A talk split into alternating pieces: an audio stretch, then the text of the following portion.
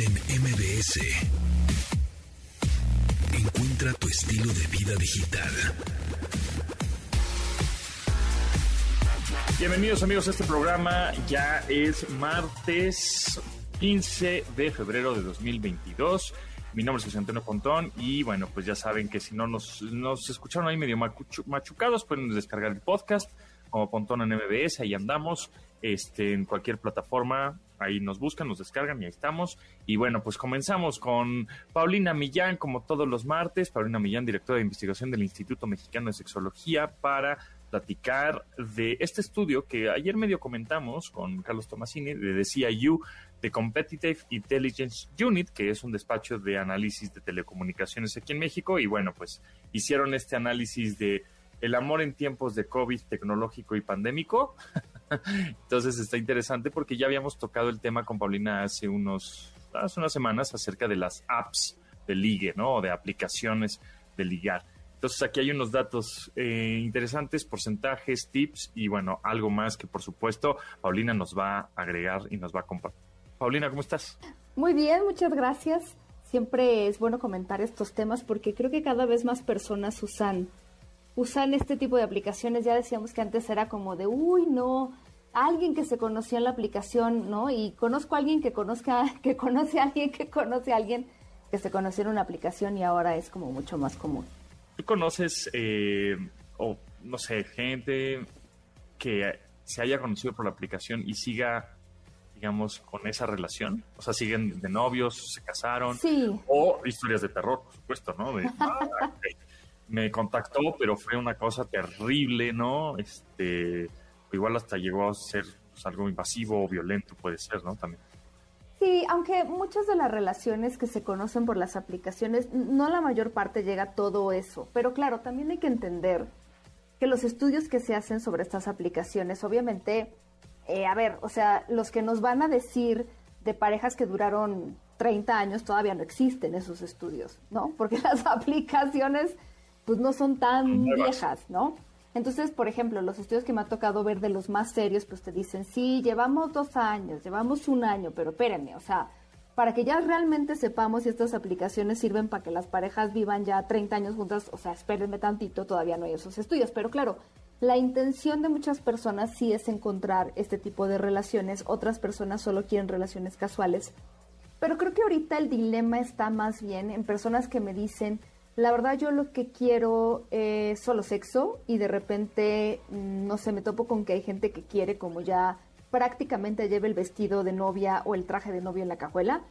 O yo quiero una relación seria y lo que me topo es gente que nada más quiere sexo casual. Entonces, como que ahorita lo que está pasando con las aplicaciones es que eh, las aplicaciones están buscando diversificarse para que haya cuestiones más específicas y para poder como esto, como responderle a los usuarios y decir, a ver, sí, te estoy dando realmente el servicio que tú estás pidiendo, porque si no, es una confusión y todo el mundo ahí anda en la loca buscando y tratando de, como de, de, ver, o sea, ya hay aplicaciones, por ejemplo, y decíamos, ¿no? Como para gente de cierta religión, afiliación política, lo que sea, ¿no? Como hobby. Entonces sí, ya va siendo más específica, pero ahorita, ahorita Mucha gente se desespera por eso, pero mucha gente se desespera, tiene muchísimo miedo por el tema de la seguridad, no sabe cómo entrarle a esto. Entonces, y claro, la verdad es que ahorita sí es de las maneras pues más comunes que, que, la gente tiene de conocer a otras personas, porque es que ¿qué haces? O sea, vas al súper y te pones como loca a hablar con todas las personas que encuentras, está más complicado. Sí, totalmente. Por ejemplo, aquí nos dice este, esta encuesta de Competitive Intelligence Unit que, eh, bueno, pues en gustos se rompen géneros, ¿no? Dicen por ahí, y que qué es lo que motiva o cuál es el, el, objetivo de estos usuarios en estas aplicaciones. Y me llama la atención que están muy parejas, como en un empate, ¿no? El 30% relación formal, otro 29%, prácticamente otro 30%, amistad y 28% este, sexo casual. O sea, prácticamente los tres, o sea, esas tres están parejitas, ¿no? Relación formal, amistad y sexo casual es lo que busca la gente en esas, en esas aplicaciones. Que bueno, de la relación formal o de la amistad pasa a la relación formal y de la relación, relación formal pues, pasa al sexo, ¿no? Sí, claro. Y ahí, por ejemplo, mi consejo, porque es una de las preguntas que me hacen más, es hay que ponerlo en el perfil, la verdad. O sea, aquí no te puedes estar como pensando que la gente va a adivinar, porque entonces si ahí viene el desespere de es que tengo 50 mil citas y chats y solicitudes, pero, pero no me llega la persona. Pues claro, es que hay que, ser entre más específico mejor. Alguien me preguntaba, ¿cómo le hago para que la gente sepa que yo no busco sexo casual? Pues eso, lo pones, ¿no? por favor, no me contactes si solo buscas sexo casual. Te van a contactar muchas menos personas, porque la verdad es que sí, sobre todo ya saliendo como de estos encierros, la gente anda buscando, ¿no? Pero te vas a asegurar de que esas personas que te busquen realmente te busquen por eso. Entonces, eh, eso, ¿no? Y, y, por ejemplo, esta parte que tú decías que qué importante, la amistad, porque al final, pues claro, tú estás poniendo yo busco una relación formal, pero tiene que empezar por una amistad. O sea, a ver, ¿cómo es eso?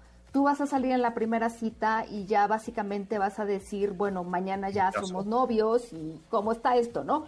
Todas las incluso las personas que están buscando una relación formal, tienes que empezar pues por hacer una cita como, como siempre, para conocerse, porque a lo mejor la plática eh, nivel chat está muy buena, pero cuando conoce a la persona no hay eso que llamamos química, como que no conectas, como que no te termina de gustar la persona y punto. Entonces se vale, porque luego llevamos esas expectativas a la primera cita de que esa persona tiene que verdaderamente ahora sí ser absolutamente todo para mí y, y ni siquiera se puede y seamos realistas. A la primera cita no llevas toda tu personalidad, o sea, no llevas tus peores defectos, sino que te vas realmente, pues bueno, adornada, ¿verdad?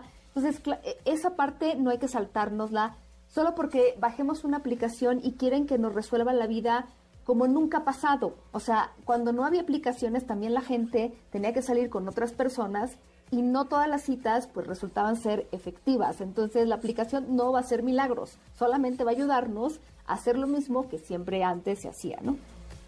Totalmente, buscarlo como una herramienta y como dices, este, hablar por teléfono antes también, o sea, no solo chat y solo fotitos, o sea, hablen por teléfono antes del encuentro, ¿no? De la cita, un par de veces, como conocer su voz, bien eh, qué intenciones, y en una de esas también a la tercera, tercera cuatro llamada, este, eh, dar el, eh, leerle a la cartilla, mira, yo he, yo he salido con estas personas, yo he hecho estas cosas, este, a mí me gustan estas cosas, éntrale o no, porque también no estar perdiendo el tiempo ahí.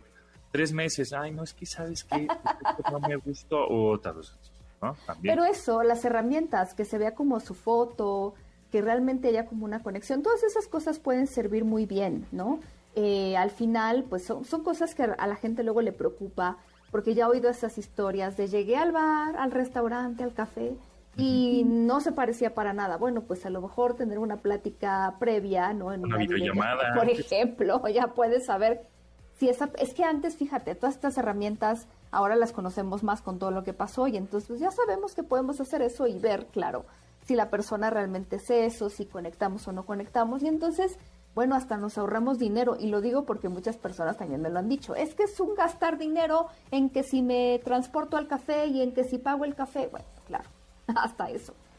¿Ya viste la, la película, bueno. La infame. la infame, claro. ¿De Tinder? Claro, claro, sí, sí, sí. Sí, porque bueno, siempre que hay este tipo de situaciones eh, se presta para que la gente estafe, ¿no? Hay aplicaciones que ya ni siquiera te vayas al estafe, o sea, al estafa, perdón, de los miles de, dólares. O sea, es que son vendimias verdaderamente estas aplicaciones. Ya ustedes saben de cuáles estoy hablando. Entonces, llegan y te quieren vender y todo, ¿no? Entonces, Em, siempre estas herramientas van a ser usadas como gente que genuinamente quiere encontrar una buena pareja, son muy buenas personas y yo quiero pensar que es la mayoría. Siempre va a haber gente que lo use para estafar, siempre, siempre. Y, en todos lados. En todos lados, ¿no? Las redes sociales que no son para buscar citas, estafan a las personas, las estafan todo el tiempo. Se hacen pasar por gente que necesita ayuda, por tu pariente lejano, eh, todo esto. Entonces, yo creo que hay, que hay que entender varias cosas. Primero, que los estafadores y las estafadoras están por todos lados, que todas las personas podemos caer en eso, porque yo también luego veo a la gente diciendo, ay, pero qué tontos, ¿no? pues, ¿qué crees que no? Porque son gente que se dedica, o sea, ya tiene maestría, si pudiera haber una maestría, doctorado y postdoctorado, hay gente que las tiene en estafa. Entonces, si tú te consideras bueno en tu trabajo, estas personas se consideran muy buenas, son expertas, entonces ubican perfecto tu necesidad y la atacan Entonces, estas personas hacen, por eso se dedican a eso, porque deja dinero y muchas personas caen. Entonces, que tener los ojos abiertos por estas cosas. Yo les digo, a veces sirve mucho que si yo veo que alguien me está proponiendo algo, como que a lo mejor le puedo preguntar a una amiga, oye, ¿tú cómo ves esto que me está pidiendo? Porque luego pasa, ¿no? Eh, eh, digo que, oye... claro. Oye, esto que me está proponiendo, que alguien alguna vez me contó que le escribió a alguien de una de estas aplicaciones y le dijo, oye, es que vivo yo muy lejos, ¿te parece si me depositas eh, la mitad del boleto para ir a verte y luego yo ya llego y ahí vemos qué onda? Pues era obviamente una estafa, probablemente una estafa, pero entonces a lo mejor podemos si le preguntamos a alguien, pues ver, ¿no? Porque lo que pasa con estas personas es que a veces también cuentan con que la, gente vamos a tener mucha vergüenza de contar estas cosas. Entonces, de eso vive. Exactamente. Bueno, pues seguimos platicando con Paulina Millán, directora de investigación del Instituto Mexicano de Sexología. Vamos a un corte, regresamos con más acerca de estos temas de pues, el amor y la amistad, pero en tiempos digitales. Continuamos después del corte con Pontón en MBS. Pontón en MBS. Paulina Millán, directora de investigación del Instituto Mexicano de Sexología. Seguimos platicando contigo acerca de, bueno, pues algunos em, consejos, trucos, tips y em, de ligue digital, de ligue en las aplicaciones. Ya estábamos viendo que, bueno, decía CIU, esta, esta despacho de análisis en telecomunicaciones, sacó una encuesta en donde hay alrededor de 90 millones de internautas en México, de los cuales 50% por lo menos han utilizado pues, una plataforma, una red social para conocer gente en línea. Y el número uno, la aplicación número uno en México de estas aplicaciones de ligue, de si haces match o no, o like o no, etcétera, el número uno es, es Tinder con un 72%, el número dos es Bumble que es 47%, casi 50%, que ya está agarrando mucho más punch esta, esta red social, Bumble, porque siento que tiene más como candados de seguridad en el aspecto en donde la mujer sí es la que tiene el control ahí de, de, seguir la conversación o no. Y en el tercer lugar está Happen, que también está ahí subiendo poco a poco esta, esta aplicación con el 11%. Sí, yo veo que las aplicaciones que en el futuro van a tener más éxito van a ser las que se dediquen a cuidar la seguridad de las personas. Hay aplicaciones que tienen, por ejemplo, la posibilidad de en el chat, si encuentran palabras eh, como dinero, eh, regalo, no, cosas así, y entonces la gente va, va a, a preferir estas aplicaciones porque de alguna manera hay un filtro. Vamos a seguir teniendo que tener los ojos bien abiertos. Yo sí me gustaría decirles, ya estuvieron chateando con la persona, ya la vieron en videollamada, ya todo, sigue siendo una persona extraña. Entonces, no apresuren a decir, no, yo ya metería la mano al fuego por esta persona, porque si perdemos el piso, y no hablo solo de las aplicaciones de cita, con esta intimidad percibida que tenemos con algunas personas en las redes sociales. Esta idea que de repente tenemos muchas personas ahí en estas redes sociales, en el Face, y decimos mis amigos, ¿no? Pero, no todos son como al mismo nivel, ¿no? O sea, no puedes decir realmente todas las personas tienen la misma cercanía, no, no sé si me explico, o sea, percibimos que a lo mejor conocemos a estas personas porque diario vemos que publican algo, ¿no? Y pues sí, a lo mejor vemos una parte de su vida, pero no significa que sean nuestros amigos. Entonces, hay que regresarnos a la idea, ¿no? Que nos decían las abuelitas, son personas extrañas, siguen siendo personas extrañas. Y no subestimen, ¿eh? Hay gente que puede pasarse meses y años eh, pues planeando una estafa que entonces sí, tú ya me viste mucho tiempo en tus redes sociales, ya prácticamente me consideras alguien de tu familia, pero en realidad en cualquier momento yo puedo hacer algo que te lastime. Sí, exacto, te engaño, ¿no? Esos son especialistas en el engaño.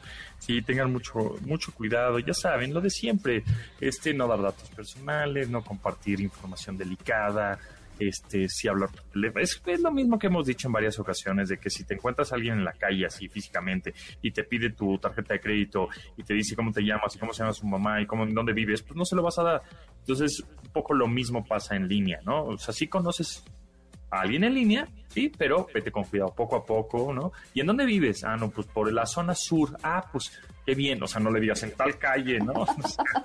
pues O sea, siempre hay que tener cuidado. Y eso no nada más en las aplicaciones, sino en chats, sino cuando estás en los videojuegos en línea, que de pronto también, ¿qué onda? ¿Cómo estás? Oye, ya, justo juegas con esa persona que no conoces físicamente, pero cuando juegas con esa persona, no sé, años, ¿no? Este, que ahí lo el que tú quieras.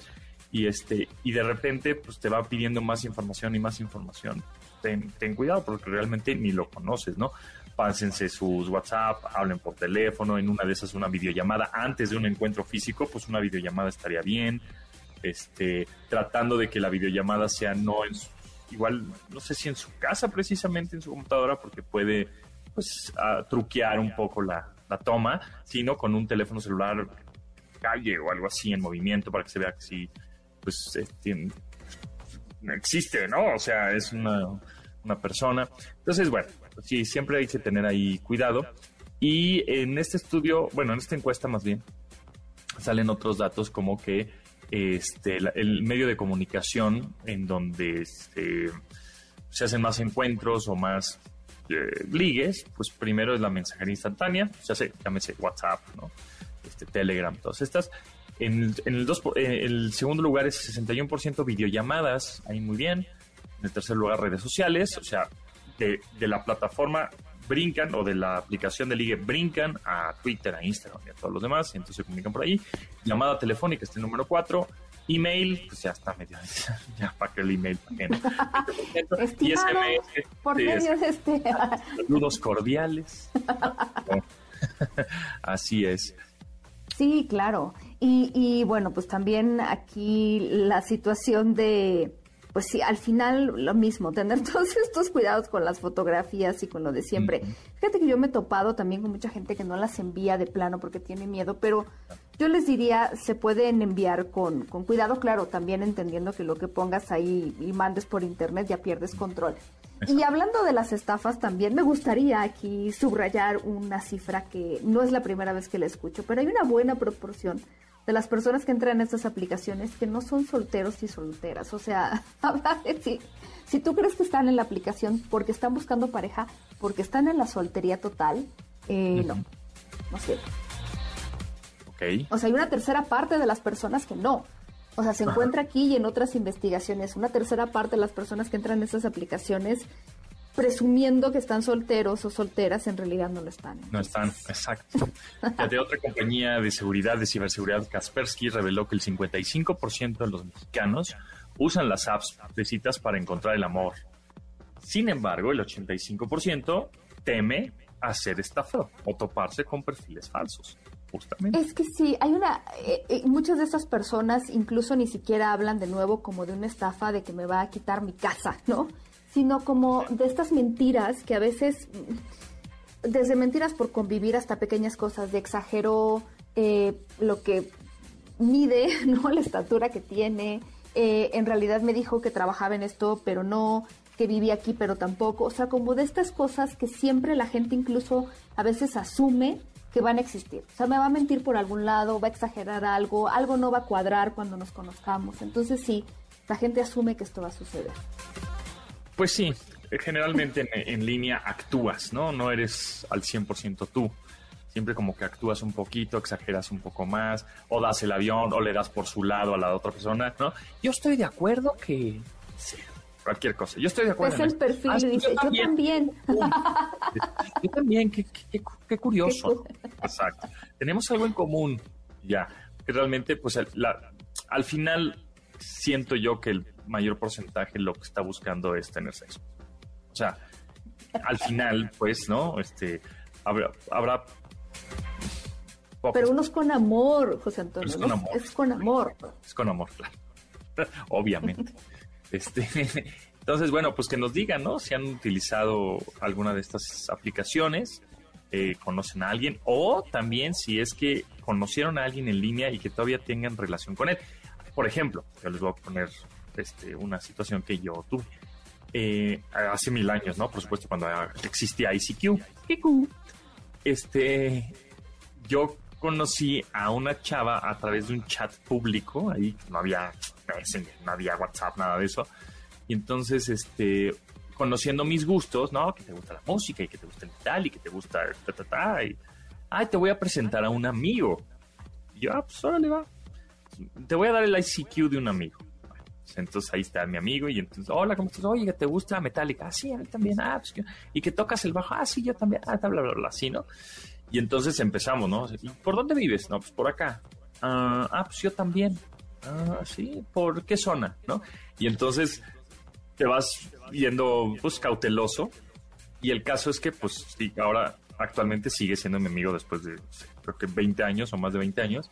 Este, y ya hace mucho no platicamos o no nos vemos justo por la onda pandémica, pero pues sigue, seguimos chateando. Y realmente a él lo conocí en línea. Y yo tenía como 17 años y él tenía como 15, ¿eh? O sea, estábamos chavitos y en la etapa en la que igual estás todo emocionado de, y, estás conociendo internet y estás poniendo puras burradas, pero hasta eso este, nos conocimos y teníamos muchos cosas en común y curiosamente si vivíamos por la misma zona, casi casi éramos vecinos, este, y, pues a partir de ahí pues ya está la relación, pero evidentemente sí, esa es de amistad, ¿no? Claro.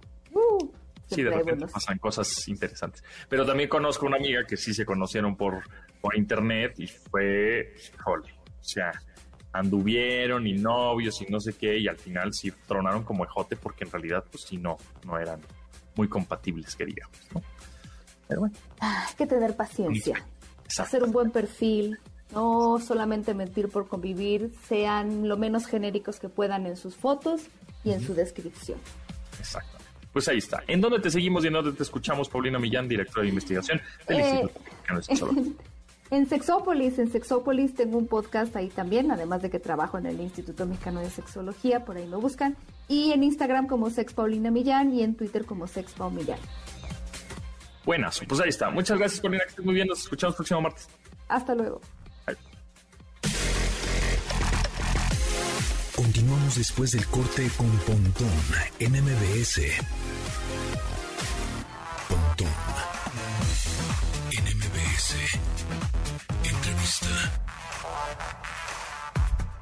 Amigos, en esta ocasión me da mucho gusto presentarles a Alberto Camarena Rodríguez, que es el líder del proyecto de Polyhacks 2022. Alberto, un gusto tenerte por aquí. ¿Cómo andas? ¿Cómo te va? No, el placer es mío. Muchas gracias. Estuvo bastante bien. Oye, Alberto, platícanos de esta segunda edición del Polyhacks. ¿De dónde viene? Danos un poquito de contexto y para quién va dirigido, para todos estos pues amantes del desarrollo, los geeks, entusiastas tecnológicos, este, cómo nos podemos inscribir, cuándo es, Estoy emocionado. Dínolos ya. Claro. Eh, empezando para los que no tengan tanto contexto sobre qué es un hackathon, me gustaría platicarles que justamente hackathon viene de dos palabras, ¿no? Maratón y hack, ¿no? Que el hacker no es como todo el mundo lo concibe esta persona detrás de una computadora con su capuchita y haciendo cosas malas, sino un hacker es aquel que agarra algo y inventa sobre, ¿no? Eh, empieza a como un inventor. Eh, entonces, hackathon es combinación entre hack y maratón. Y tenemos entonces que podríamos decir que es un maratón de invención. Eh, Polyhacks es un hackathon que tuvo lugar en una primera edición en abril, no, perdón, mayo del 2019, en el que, estoy sincero, yo no era parte del, equipo organizador, pero yo llegué a participar justamente eh, como hacker. Eh, en ese entonces entraba, estaba yo entrando a la universidad y me di cuenta de este increíble mundo de los hackatones. Y empecé a participar cada vez más y más y más. Y tuve la fortuna de conocer a Pablo y a Mau que eran los originales eh, organizadores de este evento. Y bueno estuve yo ya entonces en el equipo. Empezamos a organizar más eh, cosas con de la mano de la Major League Hacking MLH eh, que es la asociación estudiantil como detrás de todas estas grandes de todos estos grandes eventos y hackatones y eh, bueno, después de la pandemia se fue como aplazando cada vez más esto y se veía como lejano en el sentido de que ya nadie estaba haciendo hackatones universitarios y los que estaban haciendo, la verdad es que a la gente no, no le gustaba tanto. Eh, yo tuve la fortuna de participar en algunos, eh, y, debo decirte que son experiencias muy variadas, ¿no? Eh, tanto he participado como eh, siendo hacker o como participante, por así decirlo, como siendo mentor, organizador. Y déjame decirte que creo que Polyhacks en esta edición 2022 va a ser muy especial porque hemos recopilado como toda esta información a lo largo de estos dos años de pandemia y podemos decir que sabemos que nos gusta de un hackathon eh, en línea, sabemos que extrañamos de un hackathon presencial, entonces es lo que estamos haciendo justamente en, en el esfuerzo para poder juntarlo y traérselos a, a estas personas, ¿no? Ahora, perdón, eh, adelante. Sí, sí. ¿Cuándo? La pregunta, eh, Alberto, era, pues, ¿cuándo es el, el Polyhacks o este hackathon? ¿Quién puede participar? Si hay edades, si hay restricciones. Yo tengo que tener cierto conocimiento de desarrollo, de coding, de qué voy a qué voy a mejorar, como dices. O sea, cómo qué voy a hackear para que ese ese invento funcione mejor y sacarle más provecho y el más jugo posible. Entonces, bueno, cuéntanos.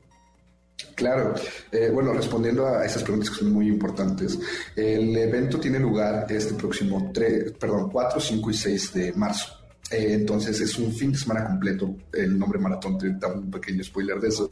Eh, en el que nosotros empezamos el viernes a eso de las 4, se hace el check-in y terminamos el domingo por ahí de las 2. Estaremos haciendo la ceremonia de clausura. Eh, es necesario tener conocimientos técnicos. no, no es necesario tampoco que sean que tú seas un, un maestro, tengas un degree o tengas expertise mayor a, lo que realmente debes ser y tengas las posibilidades de plasmar esa idea o consigues personas que te ayuden a plasmarlo, porque también aquí viene la parte de en equipos. Eh, creo que este fue mi imagen. Sí, se fue un poquito, se cortó un poquito, pero sí, sí te, sí te entendimos este, bastante que bueno, que es en marzo, que no necesitas tanto conocimiento y o, tener un equipo, ¿no? Puede ser entonces por equipo, digamos, este puedes inscribir a, un equipo en donde igual tú no sabes mucho, pero sí, sí sabes dirigir, pero, pero no desarrollar o no codear, ¿no? Sí, sí, alguna vez escuché eh, a una persona que me dijo mi talento, ah, me empezó como a explicar, mira, él es Juan, él hace eh, desarrollo backend, él es, él es Pedro, él hace frontend, él hace tal, y yo todos, y, Entonces, y yo dirijo, pues Ajá, justamente eso, pero la, una de las principales oportunidades justamente de estos eventos es poder hacer porque conozcas gente, eh, tengas esta experiencia tan bonita que es participar en la comunidad tech, que, que es hermosa, la verdad.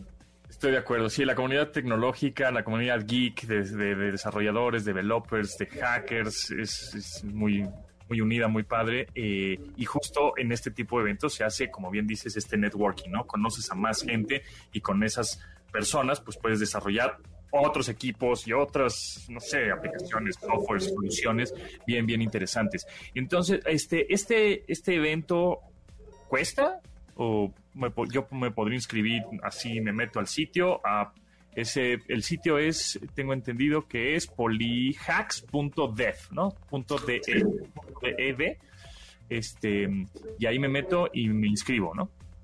Precisamente, eh, si ustedes quieren registrar, pueden hacerlo en www.hacks.dev y eh, no es con costo ninguno, la aplicación es completamente abierta. De hecho, ahí respondiendo a las preguntas que se habían quedado como atrás, eh, pueden participar o el, pueden participar todos. Eh, el público que nosotros estamos tratando de llegar más es a estudiantes universitarios. Eh, pueden participar todos, pero la experiencia está diseñada para ellos. Haciendo una pequeña aclaración en que con estudiantes universitarios no nos referimos forzosamente a que tengas que estar inscrito en una universidad tradicional, sino que eh, a nivel de ellos. Eh, las escuelas famosas, por ejemplo, como los bootcamps, no quiero mencionar ninguno, también pueden participar. la única requisito que nos ponen la MLH por parte de ser de, estudiantes es que justamente sean estudiantes de escuelas ya sea tradicionales o no tradicionales. Entonces, como te decía, puedes participar independientemente de tu grado de estudio, únicamente que la, eh, el público que nosotros tratando de llegar más es a ellos y esto no tiene ningún costo. Te puedes registrar completamente gratis y encontrar en www.polyhacks.com Exactamente, ahí en polyhacks.dev. Y dime otra cosa, eh, ¿cuáles son los retos? Hay como desafíos, hay tareas que hacer, este, o cada quien se inventa a ver qué, a ver qué, qué, sucede y si es que hay algún premio al final. Claro, eh, eso es muy interesante y es una de las principales atractivos, una de las principales cosas que estamos impulsando en este Hacks es la vertical. Nosotros estamos eh, trabajando sobre un tema global que es la sostenibilidad y hemos estado generando desde hace ya unas semanas bastante contenido respecto a esto. La sostenibilidad es un tema que no es tan común o no se ha hablado como tanto como debería de en los últimos años, pero sí ha agarrado fuerza. Y se ve bastante en los esfuerzos de las grandes empresas en hacer este tipo de eventos. Por ejemplo, IBM, uno de nuestros patrocinadores, tiene eh, un reto eh, enfocado a, los retos de, a las metas, perdón, de desarrollo sostenible eh, planteadas por las Naciones Unidas. Google, que es otro de nuestros patrocinadores, también tiene uno, del Solution Challenge. Yo soy parte de una comunidad Google que se llaman Developers Clubs, en el que justamente estamos hilando este hackathon para poder dar seguimiento a esa Solution Challenge. Entonces, eh, la sostenibilidad es el motor principal de nuestro evento. Y nosotros para darle un poquito más de guianza o eh, de por dónde irle llegar a, la solución o al reto que quieran plantear los hackers, les damos tres áreas, que puede ser en el área sostenibilidad en el área ambiental, sostenibilidad en el área social y sostenibilidad en el área económica y dentro de estas hay un mundo, cada uno más grande. ¿no? Pero eh, nosotros vamos a estar eh, juzgando a partir de, sí, el proyecto tecnológico, pero también de su impacto sostenible. ¿no? Eso sería la, la vertical. Buenísimo, pues ahí está. Entonces, pues los invitamos a que se inscriban a polyhacks.dev, no es .com, no es .net, no es, es polyhacks.dev, D-E-V, de vaca, Polyhacks.dev, ahí es gratuito, métanse todos estos entusiastas, desarrolladores, developers, eh, que tengan pues una edad universitaria, estudiantes, se va a poner bueno, van a conocer mucha gente, ya saben que las comunidades de, este, de geeks son bien buena onda. Así que, pues los invitamos a este hackathon de Polyhacks que es del 4 al 6 de marzo. Así que todavía tienen tiempo para inscribirse, agarrar su equipo y vayan a este Polyhacks de manera gratuita. Eh, Alberto Camarena, muchísimas gracias, líder del proyecto de Polyhacks. Ahí estaremos muy al pendiente de cuáles son los proyectos interesantes. Ahí me avisas, ¿no? ¿Cuáles son los chidos y cuál fue el ganador? Publicaremos los resultados. Eh, se me pasaba a decirles, participen, hay increíbles premios de nuestros sponsors, se dan a conocer, eh, hacen networking, o sea, razones sobran. Nada más participen, regístrense. De, de acuerdo, pues ahí está, Polyhacks .dev ahí para que se suscriban. Muchísimas gracias, Alberto, que estés muy bien. Gracias, que tengas buen día. Continuamos después del corte con Pontón en MBS. Estamos de regreso con Pontón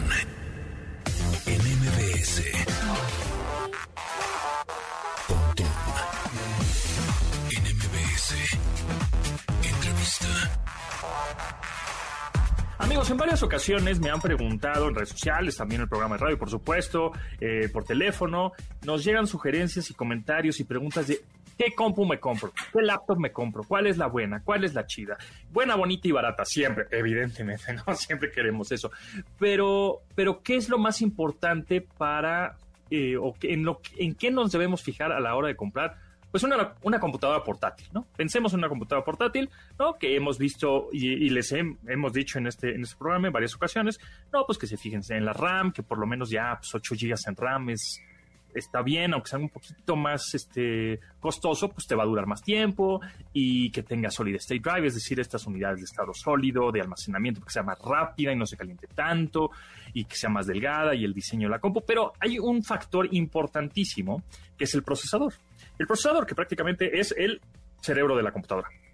Y nos debemos fijar qué procesador estamos comprando, porque pues es lo que le va a dar el poder, el performance, el desempeño, el, y, la durabilidad que tiene una computadora. Y por eso, pues Luis Gerardo García, el Jerry García, General Manager de AMD México, Centroamérica y Caribe, está con nosotros para explicarnos el ABC de los procesadores. ¿Qué procesador debo elegir? Jerry, ¿cómo estás? Bienvenido. Hola, ¿qué tal, José Antonio? Gusto en saludarte. Pues aquí andamos, sí, pues a raíz del 2020 nuestro mundo cambió dramáticamente y hace rato estábamos comentando cómo cómo, dio vueltas, ¿no? Y, ahora estamos eh, mucho tiempo utilizando cada vez más dispositivos inteligentes que nos dan acceso a entretenimiento, a este tipo de, conferencias, a, diferentes maneras de estudiar. Eh, los que trabajamos desde casa, pues este, estamos teniendo acceso a los, a los datos y a la información de la compañía mediante otro dispositivo. En fin, eh, el mundo digital nos ha alcanzado y nos ha enseñado que hay eficiencias. Nos estamos ahorrando una lana en el tráfico, los que podemos trabajar algunos días desde casa va a representar una ayuda en la economía, este, y, bueno, vienen cosas eh, interesantes. Y como bien dices, toda esta eh, actividad a través de, estas herramientas y dispositivos requieren una infraestructura, ¿no? Como le digo a, unos amigos, ay, sí, para ti es bien fácil llegar y darle clic al, al, sistema de, streaming que tengas, el, sistema de películas, y a ver películas, ¿no? Para ti es bien fácil ponerte a jugar desde tu computadora o hacer y ya darle clic y todo sucede mágicamente. Atrás de estas imágenes, de estos datos que estamos compartiendo, hay una infraestructura muy grande de conexiones de Internet, inalámbricas, alámbricas, de dispositivos, de servidores. Y en, cada uno de estos servidores y en cada uno de estos dispositivos, lo que hace posible, eh, son muchas cosas que, integran una computadora o un servidor, pero lo que hace posible es el cerebro de estas computadoras que, y es el procesador. Entonces, gracias al procesador, convertimos datos, que son cálculos matemáticas, los convertimos en imágenes, en películas o en entrevistas o comunicaciones como la que estamos teniendo. Entonces, para los que no están muy familiarizados con, con el tema de los procesadores, así de importante es un procesador. Igual que una memoria, igual que una batería, igual que muchos componentes que, no le resto importancia, pero el procesador es el que hace posible, como su nombre lo dice, procesar estos datos y convertirlos en una imagen o en, un, en, en una hoja de cálculo director de orquesta, ¿no? Digamos que es el que dirige a la batería y dirige a la RAM y dirige a los todos los demás componentes, ahí está dirigiendo la orquesta. ¿Cómo elegir el, el, mejor director de orquesta para que todos estos componentes y todos los músicos que tenemos dentro de nuestra computadora funcionen a todo dar? Pues mira, es muy importante hacernos la pregunta mágica de qué uso le voy a dar y es muy importante hacer esa pregunta, porque yo veo dos vertientes. Uno, ¿qué uso le voy a dar a la computadora? Y dos, ¿cuánto tiempo quiero que me dure la inversión? Y, lo digo porque hoy, y, esto lo, dicen muchas eh, encuestas que hemos hecho en, tiendas departamentales y, usuarios de corporativos, Hoy las nuevas generaciones están usando su computadora para cosas muy distintas a lo que normalmente estábamos acostumbrando, ¿no? Hoy los chicos, por ejemplo, hacen videojuegos y, hacen streaming a la vez. Esto es que, comparten un video con comentarios y están jugando entre varios amigos y se ven como ahorita nos estamos viendo tú y yo. Otros, como ya dije, ven sus películas y series favoritas mientras hacen la tarea pero hay una gran cantidad de usuarios que cada vez crean más contenido en su computadora, ya sea de escritorio o portátil. Entonces, la computadora ya se ha convertido en un aliado fundamental para el que quiere estudiar, crear contenido, divertirse o, volverse youtuber, ¿no? O, o, TikToker, ¿no? Exacto, también, o editar tus propios videos. Exacto. Entonces, a ver, AMD tiene eh, su serie Ryzen, ¿no? Y entonces nosotros vamos a una tienda departamental, un club de precios, etcétera, vemos computadoras, ahí le estamos picoteando, vemos, y tiene una estampita de un lado o del otro del trackpad, ¿no? O del mousepad, digámoslo así, para que se entienda mejor. Y entonces hay una, hay una estampita que dice Rise, con Y, ¿no? Rise. 5, 7, 3, Este, ¿Qué significa eso? ¿Estoy comprando el procesador el más nuevo o no? ¿Cómo me doy cuenta de realmente es el procesador más nuevo? Que siempre es mejor tener lo más nuevo porque así te va a durar más años y tienes el software y las aplicaciones pues son eh, están eh, pensadas en, para ese tipo de procesadores que son los nuevitos. Entonces, ¿cómo me doy cuenta y cuál es el chido? Mira, todos son los chidos. Pero hasta en los chidos hay niveles de chidos, dependiendo del uso, ¿no? Si tú, si tú te das cuenta que el uso que le vas a dar a tu computadora es, mira, Jerry, me dicen, yo quiero eh, uso de oficina, conectarme a internet, tener mis, mis videollamadas, este, hacer una que otra presentación, eh, tener la confianza de que mi computadora no se me va a quedar ahí este, pensando Definitivamente, si ese es tu nivel de uso, va a ser un Ryzen 3. Y así viene en la calcomanía, es roja y ah. trae Ryzen 3. Ahora, me han dicho, Jerry, yo quiero un poquito más, o sea, además de ver videos, yo ya creo, yo ya quiero crear contenido y echarme uno que otro videojuego. O sea, como que me está gustando la onda del videojuego o me está gustando eh, la onda de editar contenido, videos muy pesados para subirlos a YouTube. Este, ah, bueno, entonces ahí ya te, ya te recomiendo un Ryzen 5. Si además de todo lo que acabamos de decir, tú ya quieres entrarle al mundo profesional de la edición del video o ya un poquito videojuegos más pesados, ya te recomiendo que empieces a considerar un Ryzen 7. Es el más poderoso, ok. Es el más poderoso de esa gama. Ahora, en el, procesador de todos los procesadores Ryzen para computadoras traen una tarjeta de video integrada en el mismo procesador que te va a ayudar con esos gráficos, definitivamente. Pero si ya estamos hablando de un profesional, alguien que hace renders, imágenes en tercera dimensión. Invirtiendo en una herramienta para sacarle provecho porque eso es su herramienta de trabajo. Así es. Está ganando dinero, pues. Ajá. Así es. Entonces, si ya estamos hablando de un profesional que gana dinero y utiliza su computadora ya como método de, ingreso, entonces ya te recomiendo que busques un Ryzen 7 o Ryzen 9, pero que te aseguras que tenga una, una, tarjeta dedicada al video, que ya es una tarjeta, es otro procesador más poderoso que te va a echar la mano con todo el poder que necesitas para correr esos renders o esos eh, eh, diseños de arquitectura, ¿no? Por ejemplo. Oye, se nos va el tiempo volando. Aquí podríamos estar hablando de, este, procesadores y de fierros, pues una hora, pero eh, creo que queda, va a quedar pendiente una pregunta que igual en, en otra ocasión no las, no la respondes. ¿Qué son los fregados nanómetros?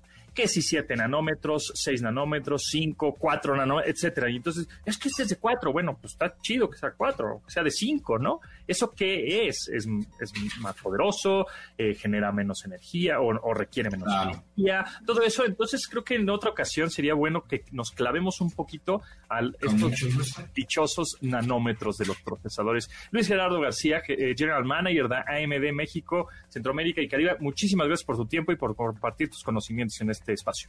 Muchas gracias a ti por la oportunidad y te mando un fuerte abrazo. Gracias. MBS 102.5. Bueno, pues muchas gracias amigos por escuchar este programa de estilo de vida digital. Ya saben que es de lunes a viernes a las 12 del día en esta frecuencia MBS 102.5. Mi nombre es José Antonio Pontón, pásenme muy bien, lávense las manos. Y muchas gracias a Yanin, Memo, Beto, Itzel, Marcos y Luis en la producción de este programa. Se quedan con Manuel López San Martín en Noticias MBS. Pásenlo requete bien y nos escuchamos mañana. Y también pueden descargar el podcast, ya saben, búsquenos como Pontón en MBS. Ahí andamos en todas las plataformas. Por si agarraron este programa medio machucadito, pues ahí nos descargan y nos escuchan cuando quieren. Hasta luego.